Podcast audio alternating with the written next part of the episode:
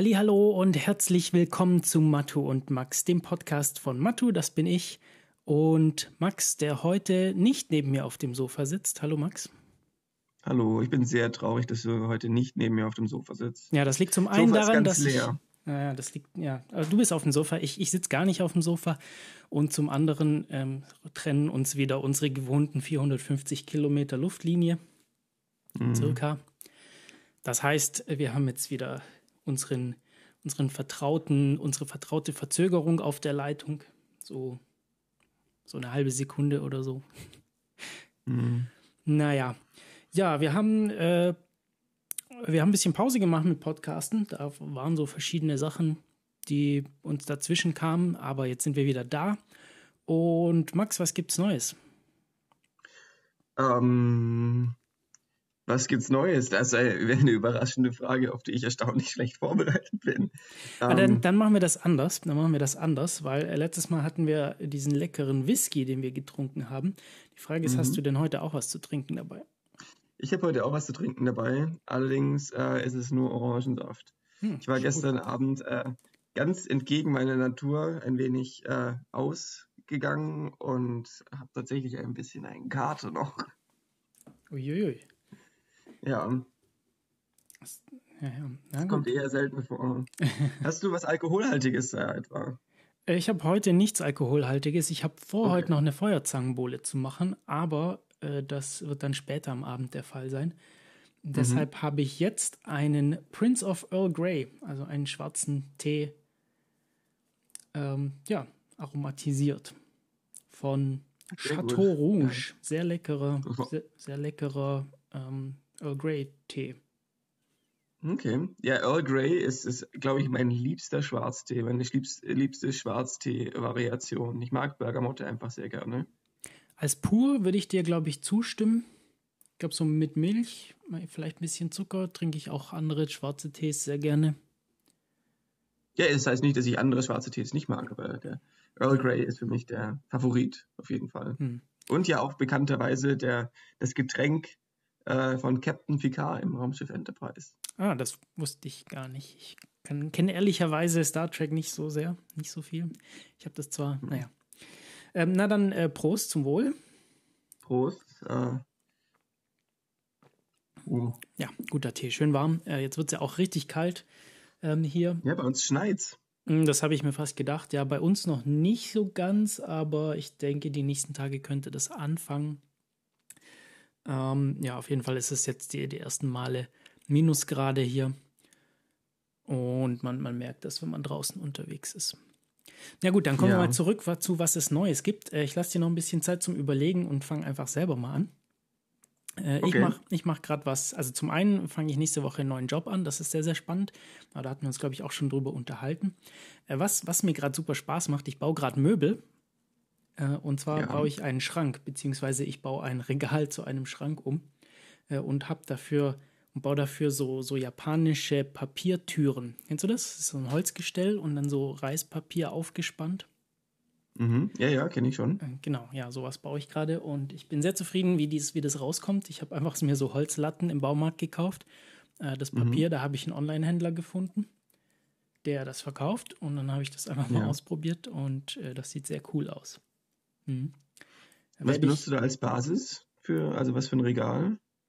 äh, so ein Schwerlastregal vom Baumarkt. Ah, okay, also so ein Metall, ja, genau. Konst eine Metallkonstruktion. Genau. Die sind sehr, sehr günstig, äh, sehen natürlich mhm. nicht besonders hübsch aus. Das, und ja, deshalb die Idee, da was außenrum zu bauen, weil ich habe, ich wollte eine Schränk, hübsche Schränke für die Küche, habe aber nichts gefunden, was mir gefallen hat. Mhm. Und mhm. die Regale haben schön Platz. Äh, ich will die aber auch zu haben damit wir da Sachen reinstellen können und die Katzen nicht anfangen, Sachen da rauszuschmeißen wieder. So wie gestern hat eine, eine eines meiner Objektive aus dem Regal befördert. Äh, oh nein. Glücklicherweise scheint es noch in Ordnung zu sein. Oh wow, das ist aber sehr gefährlich. Hm. Gerade so optische, Ge wow, ja, das kann, das muss nicht gut ausgehen. Hm. Ja, ja. Naja, genau, also ich baue, ich baue jetzt Möbel. Das ist jetzt neu bei mir. Ja, vielleicht müsstest du äh, an eine Karriere in der Schreinerei denken. Ja, es macht echt Spaß, muss ich sagen. Also ich sitze immer, ich habe mhm. ja bis jetzt noch die 50% Arbeitsstelle gehabt und auch äh, ein paar Tage Resturlaub noch äh, gehabt diesen Monat und ja, dann saß ich immer da und habe hab mir so für, ich habe da so, so Holzdübel verwendet, um die Sachen zusammen zu, ähm, ja, akkurat zusammenzupassen und äh, dann zu verkleben mit Holzleim. Und um mhm. die, um diese Bohrlöcher oder um diese Löcher für die Dübel akkurat zu machen, habe ich mir so, so, so, so ein Gestell 3D gedruckt, äh, um gerade Löcher bohren zu können. Das fand ich recht hm. cool eigentlich. Okay. Hast du dir das selbst ausgedacht oder existiert das schon? Das habe ich mir selbst ausgedacht, ja. Das ist auch speziell auf die, genau auf die Lattengröße, die ich habe. Da muss ich praktisch nichts mehr messen, sondern kann das aufsetzen und mache dann mhm. immer zwei Löcher. Und die sind dann immer genau da, wo ich sie brauche. Das ist cool, das ist richtig cool. Das ist äh, ein sehr guter Use Case für 3D-Druck und für dafür, dass man halt individuelle Sachen anfertigen möchte. Und ja, finde ja. ich auch. Es ist, also ich, Super. ich habe praktisch so einen Aufsatz und habe da die, die Löcher, praktisch so eine Verlängerung der Löcher, sodass dass der Bohrkopf da durchgeht. Ähm, dadurch, mhm. dass es natürlich Kunststoff ist, ähm, ist es nicht das stabilste und leiert nach ja, nach ein paar Mal Bohren aus und dann muss ich es nochmal ausdrucken, aber der Druck dauert so eine Stunde, also geht. Mhm, mhm. Ja. Jo, okay, hast du denn was dann, Neues? Ja, ich, äh, mir ist jetzt doch was eingefallen noch. Ähm, es hat was mit der Arbeit zu tun, weil das ist das, ist das was ich mache. E echt viel. Ähm, also in letzter Zeit, akut waren wir im Urlaub kürzlich, aber das ist vielleicht was, worüber wir später sprechen wollen. Mhm. Ähm, aber jetzt, wo ich aus dem Urlaub wiedergekommen bin, ähm, geht eine ganz interessante oder eine ganz, ja, weiß nicht, hoffentlich äh, interessante Phase für mich los an der Arbeit. Und zwar habe ich äh, ein groß angelegtes Experiment geplant. Und da ist jetzt das ganze Material da und nächste Woche lege ich los mit den ersten, mit den ersten Teilen davon. Und ja, ich bin, ich bin sehr aufgeregt und sehr gespannt, was da, was dabei rauskommt. Und ich meine, was wir machen ist, ganz, ganz, ganz äh, grob gesagt, ist, ähm, Zellen halten zusammen mit bestimmten Molekülen, so äh, wie so, ähm, wie, das, wie so Klettverschlussartig sind mhm. die. Also zwei Zellen brauchen jeweils beide diese Moleküle, die sind dann an der Zellmembran und die funktionieren wie so ein Klettverschluss und die halten die Zellen aneinander fest. Von denen gibt es ganz viele verschiedene und niemand weiß so genau, warum es so viele verschiedene gibt. Ähm, das ist aber ein fundamentales Ding. Sind die kompatibel wenn, wenn die, zueinander, die verschiedenen, oder braucht es da bestimmte, damit die zusammenhalten? Das ist eine sehr gute Frage. Das ist was, äh, was ich herausfinden möchte. Also, hm. Bisher ist es so, ähm, also es gibt ungefähr 25 von diesen äh, Molekülen, was nicht so viel ist für eine Molekülklasse. Äh, aber ja. Und, und ja, wie du sagst, äh, die meisten davon ähm, sollten nur mit sich selbst interagieren können. Also man ja, man braucht das gleiche Molekül auf beiden Seiten. Aber es gibt Hinweise darauf, dass, dass die auch Crosswechsel wirken können. Und was wir jetzt herausfinden wollen, ist, wie, wie ähm, diese, diese Moleküle und die Permutationen von Molekülkombinationen verwendet werden während der Entwicklung von, von, von einem Lebewesen. Ob das was ist, was, ähm, was wirklich aktiv benutzt wird, dass es da so einen Code gibt, oder eine Hierarchie, dass du irgendwie, dass manche Zellarten nur bestimmte von diesen haben und dass die Zellen das benutzen, um sich zu finden und sich zu erkennen oder was, was da damit passiert. Und mhm. wie, wir, wie wir da vorgehen, ist, äh, wir löschen die oder wir, wir können ins Genom gehen und wir können ganz präzise diese, diese Gene ausschalten und dann schauen, ähm, was passiert. Mhm. Und dann wissen wir, wofür sie benötigt werden. Das ist eigentlich ganz elegant. Das klingt ziemlich spannend, ja, cool. Ja, ich bin mal gespannt, was da wirklich, rauskommt. Ich bin super gespannt, was da rauskommt. Und ja, nächste Woche geht's los. Cool, cool. Ja. Wie muss man sich da so einen Aufbau vorstellen? Also wie ist das dann? Ähm, weiß nicht, du bist da im Labor, nehme ich an, und äh, weiß ja. nicht, das klingt, weiß nicht, braucht man da irgendwie große Maschinen oder irgendwas Spezielles oder was, was, was hat man dann da so? Ähm, das ist ein das ist ein, ein, Experiment, an dem recht viele Disziplinen beteiligt sind. Hm. Ähm, zum einen braucht man bestimmte, bestimmte äh, RNA-Sequenzen. Also RNA sind, sind Moleküle, die die DNA in oder die, die DNA von, von Zellen wird, wird ausgelesen und da werden Proteine draus produziert und die Proteine machen die Arbeit in den Zellen. Aber dazwischen gibt es eine, eine Stufe, wo die DNA in RNA umgeschrieben wird und die RNA wird eigentlich in Proteine umgeschrieben. Und, und ähm, diese Genmanipulation machen wir mit RNA. Das heißt, man muss bestimmte Sequenzen designen, die dann dazu führen, dass, dass diese Gene gelöscht werden. Das machen wir mit diesem CRISPR-System. Mhm. Das war kürzlich in, in den Medien, glaube ich. Hat, glaube ich, auch vor zwei Jahren den Nobelpreis gewonnen. Super äh, cooles System. Die Genschere wird es auch genannt, weil es eben so präzise ist. Und genau, und dann gibt es verschiedene Techniken, die man benutzt, äh, um, um festzustellen, dass dieser das, das Löschen dieser Gene funktioniert hat. Äh, was man da zum Beispiel machen kann, ist, man kann schauen, ob es das Protein noch gibt.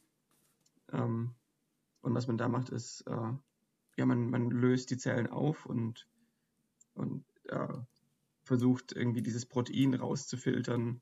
Äh, und wenn, wenn man das nicht erkennt in den Zellen, dann, äh, dann kann man äh, einigermaßen sicher sein, dass, dass die Manipulation funktioniert hat.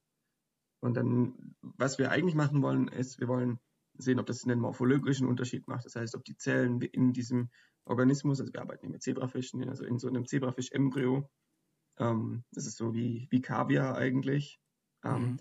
ob da die Zellen oder der, der Organismus sich anders entwickelt, mhm. wenn wir diese, diese Manipulation machen.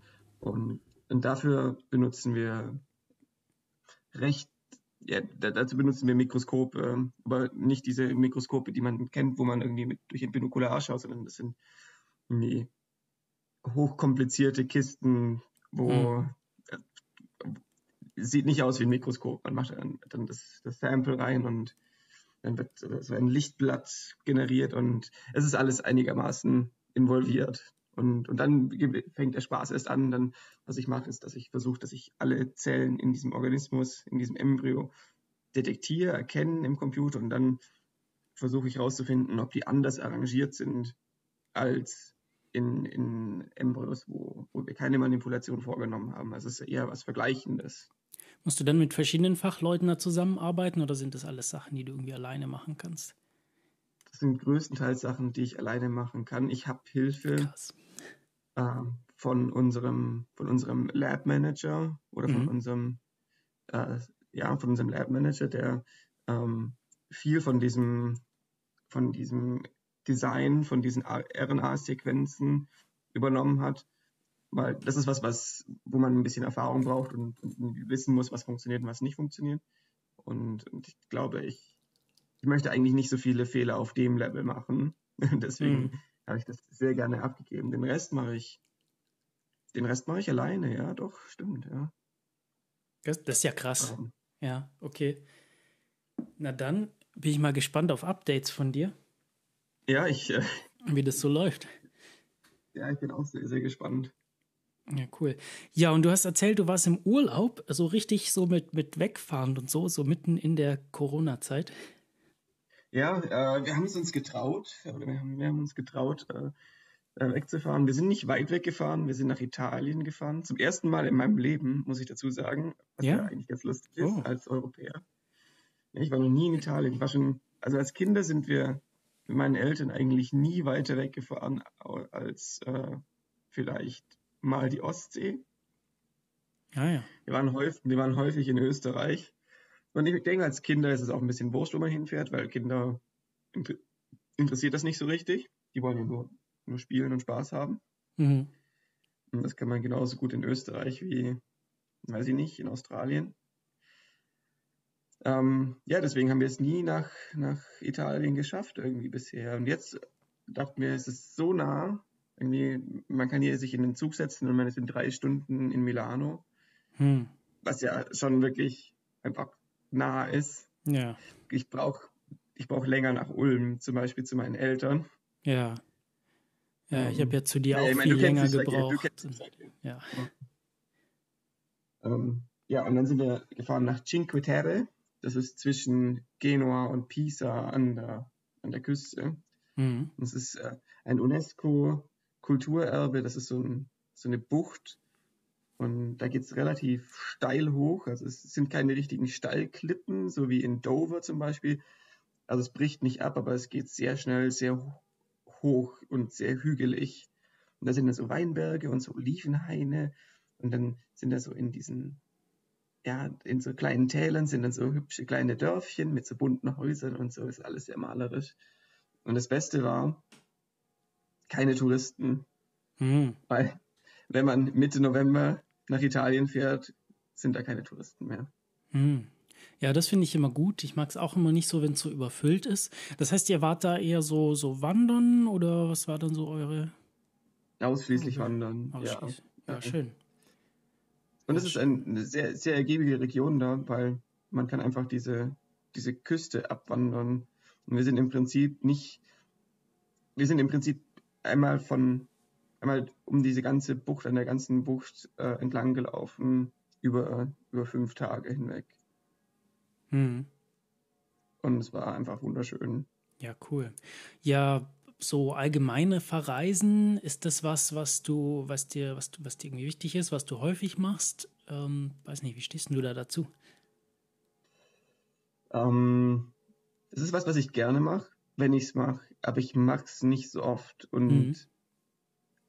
Auch vielleicht nicht so oft, wie ich sollte der Mechanismus bei mir ist da eher, dass ich merke, irgendwie, dass ich unproduktiv werde und dass ich irgendwie Sachen nicht auf die Reihe bekomme, dass ich gestresst bin oder dass ich leicht reizbar bin.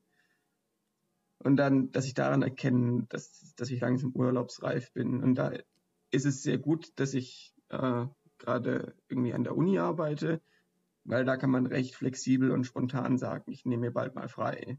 Das heißt, du verbindest Urlaub aber schon mit, mit Reisen, oder? Also wie höre ich das so richtig raus? Ja, absolut, absolut. Mein Urlaub okay. zu Hause funktioniert für mich weniger gut. Weil, das finde ich interessant, weil ich habe nicht so diese Verbindung. Also für mich ist Urlaub jetzt nicht unbedingt gleich Reisen. Ich bin auch viel daheim gewesen im Urlaub und, und mag das auch ganz gerne. Mhm. Ja.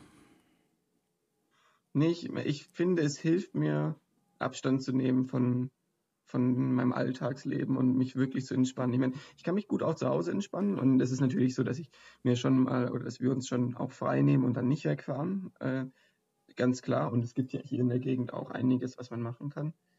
Aber dieses wirklich wo ganz anders sein und auch irgendwie in einem anderen Bett zu schlafen und, und irgendwie keine alltäglichen Dinge um sich rum zu haben, hilft mir wirklich irgendwie mich zu entspannen und es ist effizienter ich, ich komme schneller in diese Phase, wo ich wieder anfange. Daran merke ich, wenn, dass, dass, ich, dass ich entspannt bin, wenn ich wieder anfange, über den Alltag nachzudenken und zum Beispiel über die Arbeit nachzudenken.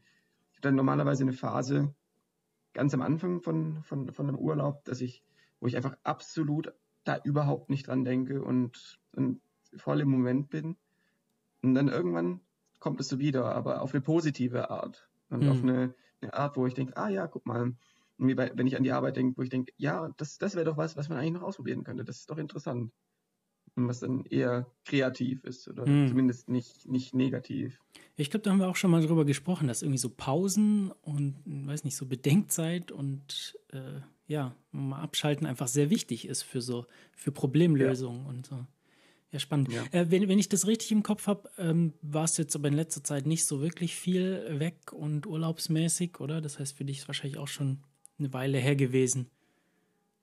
Äh, ja, ja, also letztes Jahr war es natürlich schwierig, einfach mit Corona. Mhm. Ähm, wir waren für eine Woche in, in Kandersteg, wenn, wenn einem das was sagt. Das ist in der Nähe von Grindelwald in der Schweiz. Ähm, da sind mhm. diese drei berühmten Berge, Eigermönch und Jungfrau.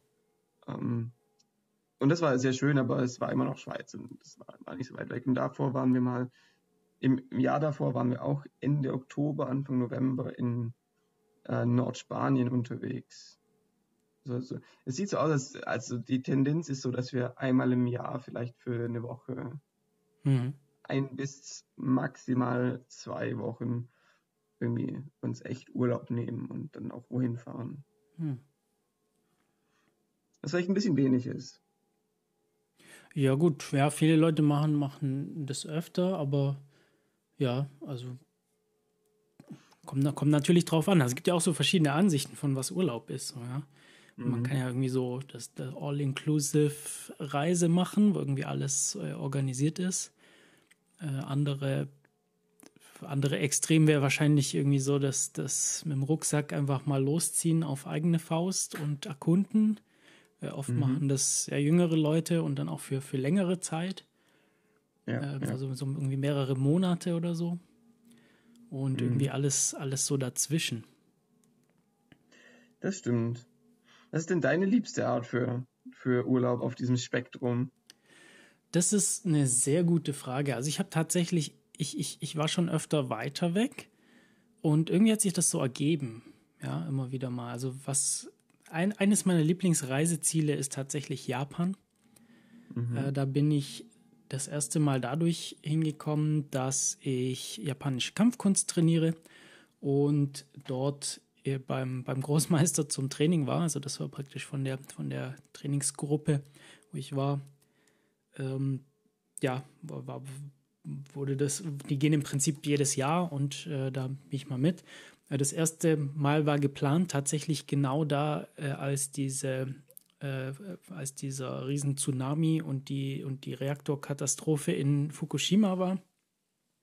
Oh wow. Äh, das waren, also wir wären dann irgendwie ein, zwei Wochen danach hingeflogen, entsprechend wurde das dann abgesagt. Ja, ja. Ähm, und ich glaube, ein Jahr später haben wir das dann nachgeholt.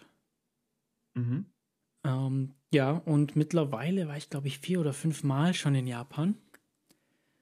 Äh, und genau, also einmal, einmal beruflich auf einer Konferenz. Das war ganz nett. Da habe ich dann noch ein paar Tage Urlaub dran gehängt.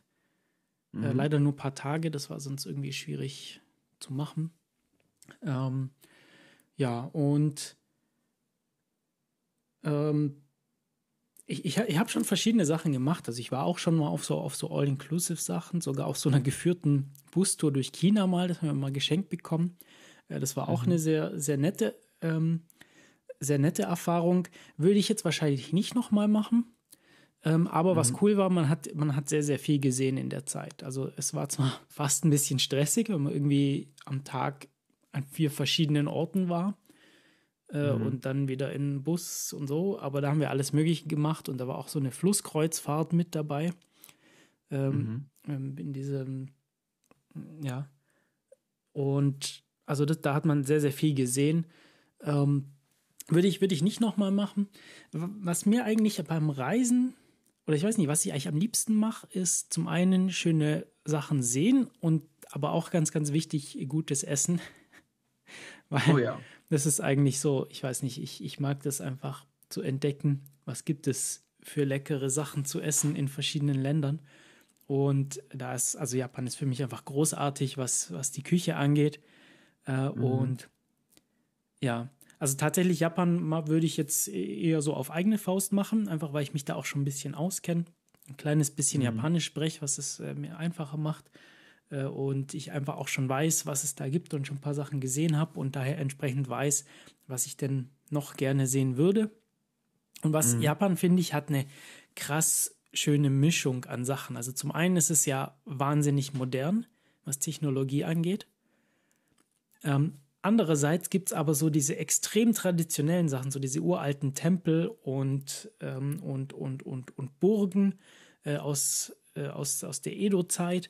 Und äh, das, ist, das ist echt beeindruckend, wie sie das auf die Reihe kriegen, dass es zueinander passt. Ja, dass das, du hast irgendwie so auf, ein, auf der einen Seite so diese modernen Hochhäuser und alles top modern und dann irgendwie mittendrin irgendwie so, so, so alte Tempelanlagen die auch richtig gut in Schuss sind und alles. Und das, das passt irgendwie super zusammen. Äh, das war zum Beispiel in China, war das, war das nicht so arg. Also da hat sich das irgendwie, weiß nicht, da gab es auch Tempel und so, aber die haben sich da so aufgesetzt gefühlt und die waren irgendwie auch, weiß nicht, da hat das irgendwie nicht so gut zusammengepasst.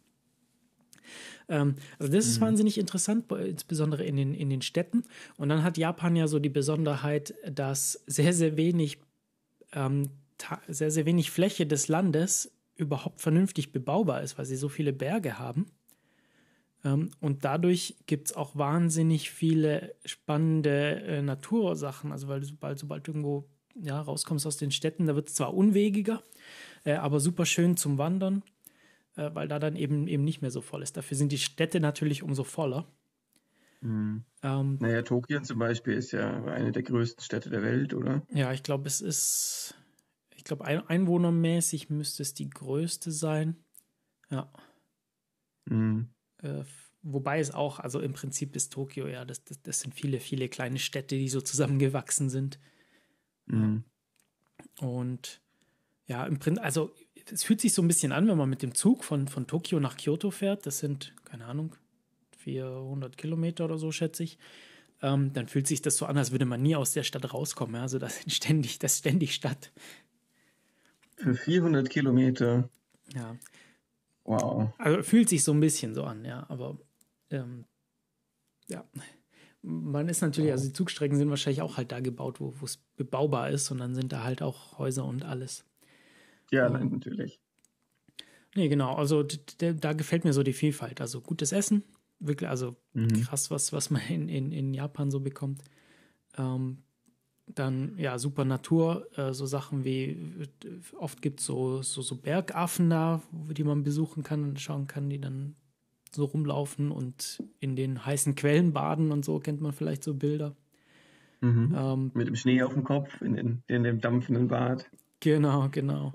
Äh, und dann so Tempel und so äh, alte Sachen und eben auch ganz moderne. Also die, das gefällt mir daran eigentlich echt gut.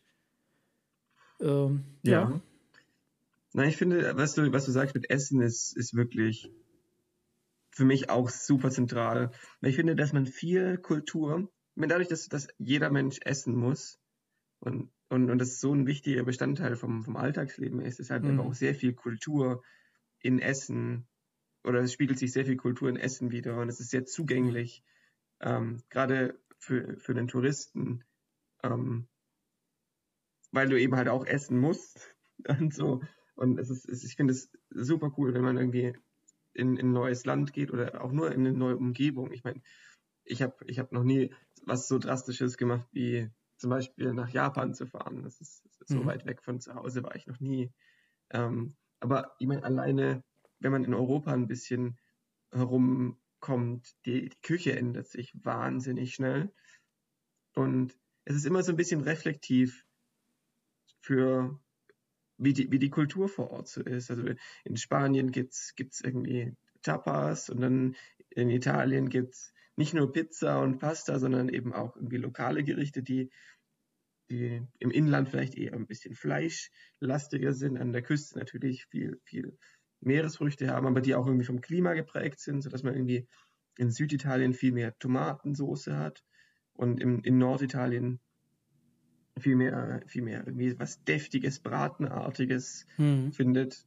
Und ich finde, das ist, ist wirklich eine gute Gelegenheit, ähm, die Kultur kennenzulernen. Und deswegen verstehe ich nicht, dass manche Leute, wenn sie im Urlaub sind, ähm, entweder zu McDonalds gehen oder vielleicht, wenn man als Deutscher unterwegs ist, irgendwie in ein deutsches Restaurant geht. Was ist denn da los? Ja, oder, oder halt diese, diese Hotels, die irgendwie so Buffets haben und so. Also das, genau, da war ich immer auch schon auf, auf ein paar so Reisen und das war leider, als wir in China waren, auch so, naja, nicht ganz, also wir haben da schon chinesisches Essen bekommen, aber es war halt mhm. Ähm, für, für Touristenreisegruppen gedacht. Da gibt es irgendwie so immer so, so eine Handvoll von Restaurants überall in China, die dann im Prinzip überall das Gleiche anbieten. Also war auch nicht mhm. richtig, aber ich kenne halt, ich weiß nicht, ich habe auch äh, ein paar Freunde aus China und so und, und da gibt es schon deutlich mehr und leckerere Sachen. Ähm, ich habe das Gefühl, vielen, vielen Leuten ist irgendwie wichtig, dass es viel zu essen gibt. Und ja. das passt dann schon. Und selbst, ich weiß nicht, selbst, selbst hier ist das ja oft so. Also das, das, das stört mich so ein bisschen, ne? dass, dass Leute das ja, ein gutes Essen sich für viele Leute dafür dadurch definiert, dass es sehr, sehr viel ist und deftig und keine Ahnung. Ja, es ist wirklich schade. Es ist wirklich schade. Wir hatten ein Ding in, als wir in Italien waren, sind wir einen Abend wirklich schick essen gegangen in, in ein Restaurant, das, das irgendwie bekannt ist für irgendwie einheimische Cuisine und, und eben halt ein bisschen, bisschen so im, im oberen Drittel, sage ich mal, äh, vom, vom von der Qualität ist. Und wir haben dann nicht viel bekommen. Also jeder Teller war nicht besonders voll. Mhm. Aber das ist auch okay, weil, ja. das führt ja nur, wenn der Teller so voll ist, führt es nur dazu, dass man schlingt. Aber man soll es ja, ja man soll es ja genießen und irgendwie wertschätzen. Und da finde ich, ist ein, ein, nicht so voller Teller viel, viel angenehmer. Ja. Ja, ich, ich tue mir da auch mal schwer, wenn ich tatsächlich Hunger habe und dann gibt es eher so kleinere Portionen. Das, das, ist auch irgendwie schwierig, aber ja, ich, ich gebe dir vollkommen recht. Was habt ihr denn da gegessen? Ja. Ah, da haben wir gegessen, äh, das war so ligurische Küche, also das äh, Cinque Terre ist in Ligurien. Äh, und ja, das war auch sehr, sehr bodenständige Küche. Das ist äh, in Norditalien und ähm, da gab es dann, also das klassische italienische Essen besteht ja aus mehreren Gängen. Man fängt an mit so einem, mit so einem äh, Appetizer oder ich habe das italienische Wort vergessen, aber ähm, das ist dann, im Süden wäre das so Antipasti und im Norden das ist mehr so, ja, es war so irgendwie Bohnenpaste mit Oliven mhm. Und, und frisches Brot dazu oder so, so Brotfladen, so eine Art Pizzabrot vielleicht, aber die hatten keinen Pizzaofen. Ähm, es war keine Pizzeria, sondern ein Ristorante, was äh, eine Unterscheidung ist, die es in Deutschland so nicht gibt, richtig, wenn man zum Italiener mhm. geht. Ich glaube, es könnte kein italienisches Restaurant offen haben, äh, öffnen ohne einen Pizzaofen, aber das ist völlig normal da, äh, dass es das gibt. Und dann äh, gibt es zwei Hauptgänge, einmal Pasta und einmal irgendwie ein, das richtige Hauptgang essen, irgendwie, was mit ein Stück Fleisch zum Beispiel wäre, irgendwie mhm. ein, ein Hauptgang. Und dann gab es also irgendwie die lokale Variation von Lasagne, ähm, die da ohne Bechamelsoße gemacht wird. Sehr, sehr deftig. ähm, oder es gibt auch eine lokale Variation, ich habe leider den Namen vergessen, von äh, Ravioli. Die sind dreieckig geformt und die sind auch mit so Ricotta und, und Spinat gefüllt. Aber ja, es ist, es ist eigentlich das, was man kennt, aber irgendwie ist es doch anders. Hm. So von, vom, wenn man das frisch und selbst gemacht äh, ja, bekommt. Ja, ja, also das, da bin ich auch immer wieder erstaunt. Neulich habe ich mich ganz viel mit gebratenem Reis beschäftigt, äh, den mhm. auch zu Hause zu machen. Und ja, also da gibt es auch schon extreme Unterschiede. Äh, natürlich auch in Restaurants und äh, mhm. äh, ja, aber auch so, wie ich jetzt meine, dass man den richtig macht. Ähm, das, mhm. ist schon, das ist schon ganz was anderes. Na, ich sehe schon, ich glaube, wir könnten uns über, über das Essen im Urlaub nochmal ein paar Stunden unterhalten. Also ich zumindest könnte ja. eine Weile drüber reden. Ähm, vielleicht machen wir da sogar die nächste Folge extra draus, oder? Dass wir ja, können wir gerne ähm, machen. Dass ja. wir heute, heute nicht, nicht wieder was Stundenlanges machen. Äh, in dem Fall hätte ich noch äh, zwei Fragen an dich. Ja. Und ich fange mal an mit, ähm, was war denn bisher so dein, dein äh, nee, gibt es irgendwie ein Reiseziel, wo du gerne nochmal hin würdest? Also wo du schon mal warst, du irgendwie sagst, das hat mir so gut gefallen, ähm, da möchte ich nochmal hin? Das ist eine sehr gute Frage. Ähm, tatsächlich ist meine Philosophie eher so, dass ich sagen würde, wenn ich wo schon mal war, zieht es mich da eher nicht wieder zurück. Egal, ob es mir gefallen hat oder nicht, weil ich denke, die Welt ist so groß. Mhm. Ähm, man kann das wäre ja irgendwie eine Verschwendung, irgendwo hinzugehen, wo man, oder eine ver verpasste Gelegenheit, wenn man irgendwo hingeht, wo man schon mal war. Okay, gut, aber dann hatte man da vielleicht nicht die Chance, alles zu sehen, was es da gibt. So, ja, wenn ich jetzt an ein ganzes ja, Land denke, äh, das ist, ja, das Land ist ja auch groß. Also selbst, selbst Deutschland, da, selbst Baden-Württemberg oder Bayern, da kenne ich bei, bei weitem nicht alle Ecken. Nein, das stimmt, das stimmt. Also ich meine, wenn es darum geht, in ein Land nochmal zu fahren, dann definitiv keine Frage. Aber ich will vielleicht nicht an den gleichen Ort hm, fahren. Okay, also nicht nochmal exakt dasselbe machen, ja, verstehe. Genau. Ja. Wo es mich wirklich nochmal hinziehen würde, ähm, so von der Landschaft und vom, so vom ganzen äh, drumherum, sind die skandinavischen Länder, obwohl ich das hm. zwei Jahre gelebt habe. Hm. Aber ich habe das Gefühl, dass ich da nicht genug gesehen habe und ja. nicht genug erlebt habe während der Zeit. Gerade so das nördliche, wir waren ja in, in Südschweden die meiste Zeit, ähm, gerade so dieses, das, das mehr nördliche, alles überall von Stockholm zum Beispiel haben wir einfach gar nicht gesehen. Und, und ich glaube, das ist auch da diese, diese, dieses Bild, was man von Skandinavien hat, diese, diese wirklich großen Weiten, dieses harsche Klima und so. Das ist was, was wir nie oder was ich nie richtig äh, erlebt habe. Und das wäre was, was ich, was ich wirklich noch gerne erleben würde. Ja, so, so einen richtigen Winter, das würde ich auch gerne mal noch, so, noch sehen. So. Und dann auch viel dunkel und so. Bestimmt spannend. Ja. Ja, cool. Ja, ja nächste Frage. Gibt es dann, also du hast jetzt schon so ein bisschen äh, drauf hingedeutet, aber hast du jetzt irgendwie noch ein, noch ein Reiseziel, was, was dir sonst noch so einfällt, was du in nächster Zeit oder irgendwann mal gerne machen würdest? Ähm, ja, also Skandinavien auf jeden Fall. Darüber hinaus war eine Reise, die ich schon lange geplant habe, ist zwar eine Dienstreise, aber äh, die habe ich schon sehr lange geplant, schon seit vor Corona 2019 habe ich die geplant und es, es wär, ist ein Kurs, der in, in New York stattfindet, äh, mhm. äh, über Bildanalyse. Und der wurde immer wieder verschoben und verschoben und es gibt jetzt einen neuen Termin Anfang 2022. Ähm, und ich hoffe, dass es stattfindet, aber ich meine, die, im Moment die Situation sieht so aus, als würde das nicht stattfinden, wahrscheinlich. Mhm. Ähm, aber ja, da ich, ich meine, ich bin kein Stadtmensch normalerweise. Ich würde nicht gezielt in eine Stadt zum Urlaub machen fahren, weil ich das sehr anstrengend finde. Aber New York ist, glaube ich, was, was man mal gesehen haben sollte. Hm, ich glaube, ich kann mir auch gut vorstellen. Also ich war noch nie in New York, ich war schon mal in hm. Chicago mhm. und ich war schon mal in Los Angeles. Mhm. Ähm, das hat definitiv beides was, ja, sicherlich interessant. Und bei so, bei so großen Städten, da hat man dann natürlich noch mal noch mehr die Chance, mehr Sachen zu entdecken und da kommen auch mehr Kulturen aufeinander. Ich weiß nicht, mhm. das, das gefällt mir dann immer ganz gut. Das stimmt, das stimmt. Ähm, das ist definitiv eine gute Gelegenheit, einfach sehr viel in sehr kurzer Zeit kennenzulernen. Und ich nehme an, dass es deswegen auch so attraktiv ist, bei so vielen Menschen irgendwie einen Städteurlaub mhm. zu machen. Ja. Ähm, mir persönlich ist der Trubel in der Regel zu viel und, und was, was mich eher davon abhält. Aber ja, nein, ich meine, für ein paar Tage auf jeden Fall. Dann beantworte ich meine Fragen auch gleich noch selber. Nämlich, ja, äh, wo ich, wo ich nochmal hin möchte, ist, ist auf jeden Fall mal Japan irgendwann nochmal. Ähm, zum einen, Japan an sich ist natürlich auch groß und da habe ich auch viele, viele Teile noch nicht gesehen. Im Prinzip war ich bisher nur in den Städten äh, Tokio, Kyoto und Osaka. Mhm. Ähm, Tokio und Kyoto würde ich auf jeden Fall sofort nochmal hingehen, weil es einfach, also Kyoto ist einfach wunderschön. Ja, sehr, sehr äh, alte Architektur mit äh, dabei und super hübsch. Ähm, Tokio gibt einfach wahnsinnig viel zu entdecken da. Äh, mhm. Und gerade was Restaurants natürlich angeht.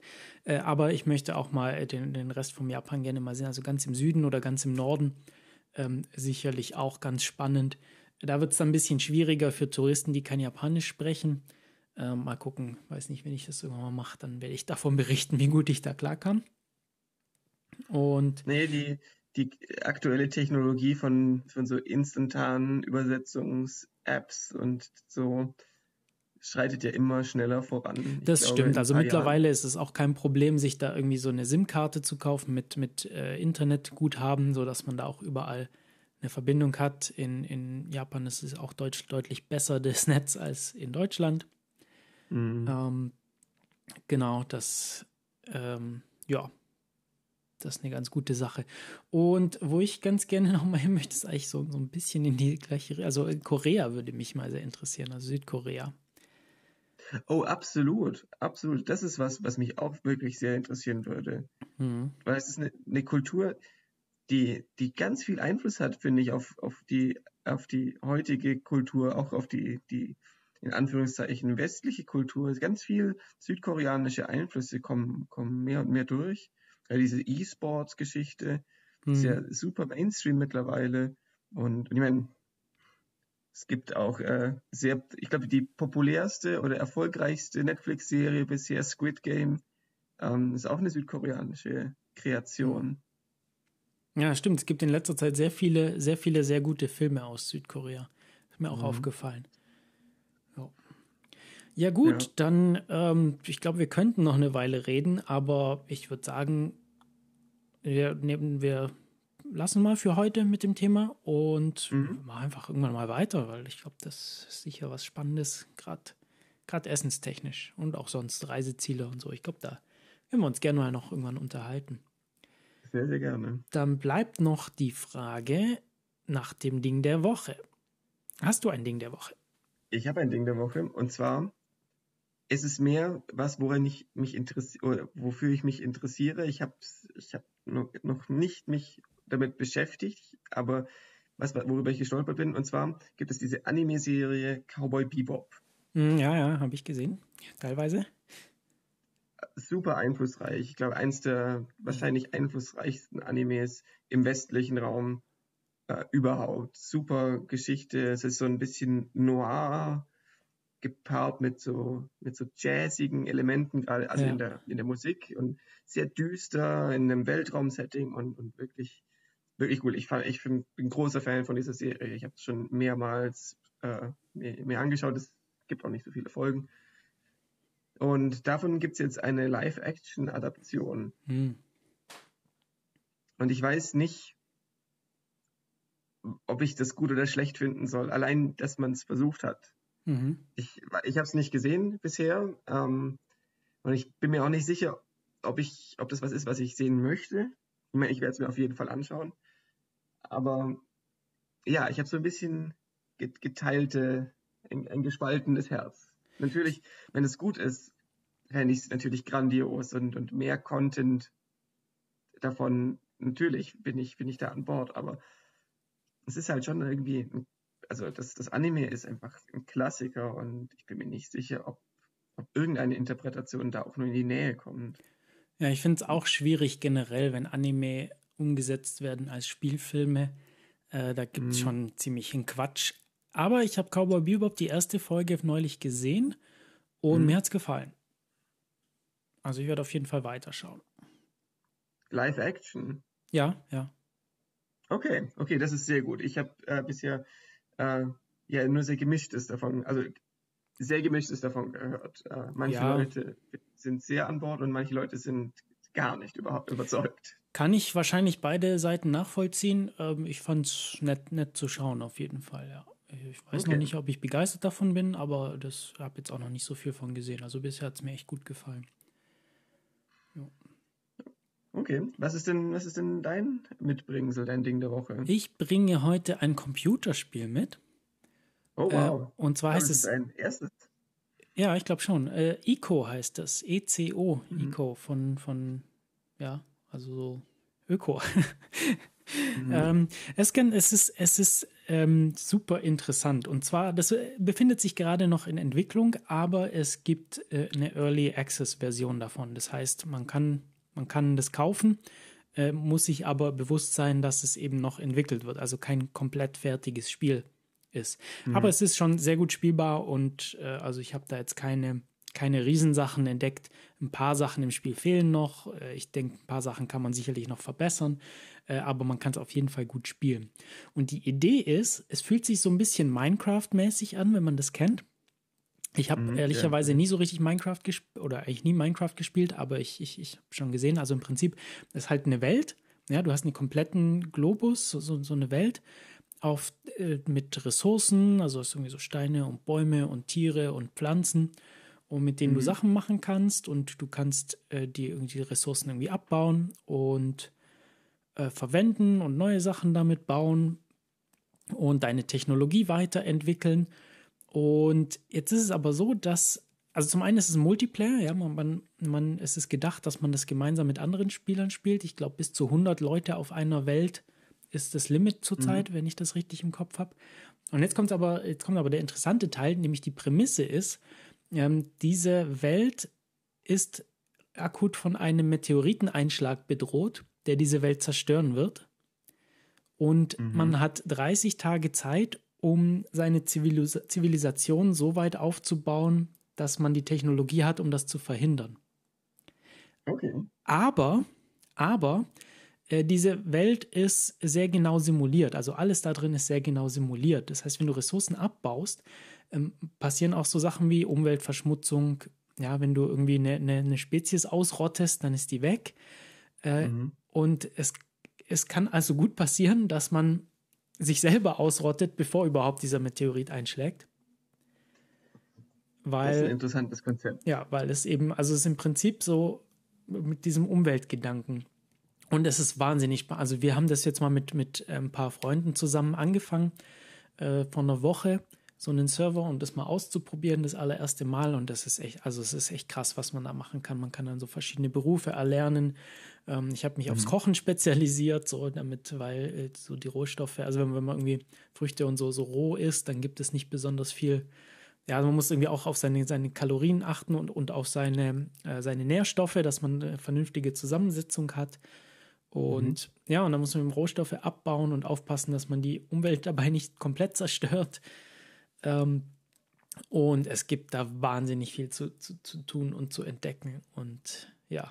Es ist in Echtzeit, oder? Die 30 ja, Tage laufen. Einfach. Genau, die, also man kann einstellen beim Server, wenn man, wenn man so einen Server selber betreibt, ähm, äh, dann, oder so ein Spiel selber hostet, dann kann man praktisch einstellen, ob das durchgehend läuft oder ob der Server pausiert, wenn die Spieler, wenn alle Spieler offline sind. Das kann mhm. man auch machen. Äh, aber der Standard, und so ist es bei uns jetzt auch, das läuft 30 Tage. Ja, und mhm. dann kamen so verschiedene Schwierigkeiten, also wie schnell man sich, sich ähm, weiterentwickelt. Also es gibt dann so ein, ja, so, so, so ein Skill-System und so Forschungssystem und wie viel Rohstoffe es gibt und so. Das, da kann man ganz viel einstellen und die Schwierigkeit sehr genau anpassen, äh, bis hin mhm. zu, dass man das sogar alleine spielen kann. Ja. Aber es ist, also es ist echt, es, man kann dann auch so Währungen einführen und Gesetze und Wahlen gibt es dann. Also man kann ein eigenes Politiksystem da einführen. Und so mhm. wie ich es bisher gesehen habe, ist man da auch nicht besonders eingeschränkt. So, ja? Also das ist nicht so, dass da viel vorgegeben ist, sondern man kann da selber Gesetze erlassen und, äh, und, und, und Parlamente wählen und so. Also echt spannendes Ding, finde ich. Das klingt wirklich interessant. Mhm. Da jo. musst du mal vielleicht nächstes Mal erzählen, was, was da so, so, so genau, wie das abläuft. Das sind das, oder ich, ich schaue mir mal gleich irgendwie ein Video an dazu. Das, ja. das klingt wirklich super spannend. Ja, können wir, können wir echt gerne nächstes Mal machen. Ja, das ist mein Ding der Woche. Cool, cool. Und gibt's, ja, zu kaufen gibt es, ich glaube, auf Steam kann man es bekommen. Äh, es gibt auch auf der Webseite von denen gibt es teilweise noch günstigere Versionen, wenn man mehrere Lizenzen davon nimmt. Also wenn man es irgendwie zu viert oder wir haben es, glaube ich, in so ein Viererpack an äh, Lizenzen gekauft. Das ist ein bisschen günstiger für jeden. Ähm, ja. Mhm. Okay. Ja. ja, dann. Okay. Dann haben wir es für heute. Und ja. Hören uns wieder, vielleicht, wenn wir, wenn wir es diesmal schaffen, in zwei Wochen. Auf ähm, jeden Fall gucken wir mal, wie es äh, aussieht diesmal, ob wieder ganz viele Sachen dazwischen kommen. Aber bis dahin, mach's gut. Ja, mach's Bis gut. Bis zum nächsten Mal. Ciao.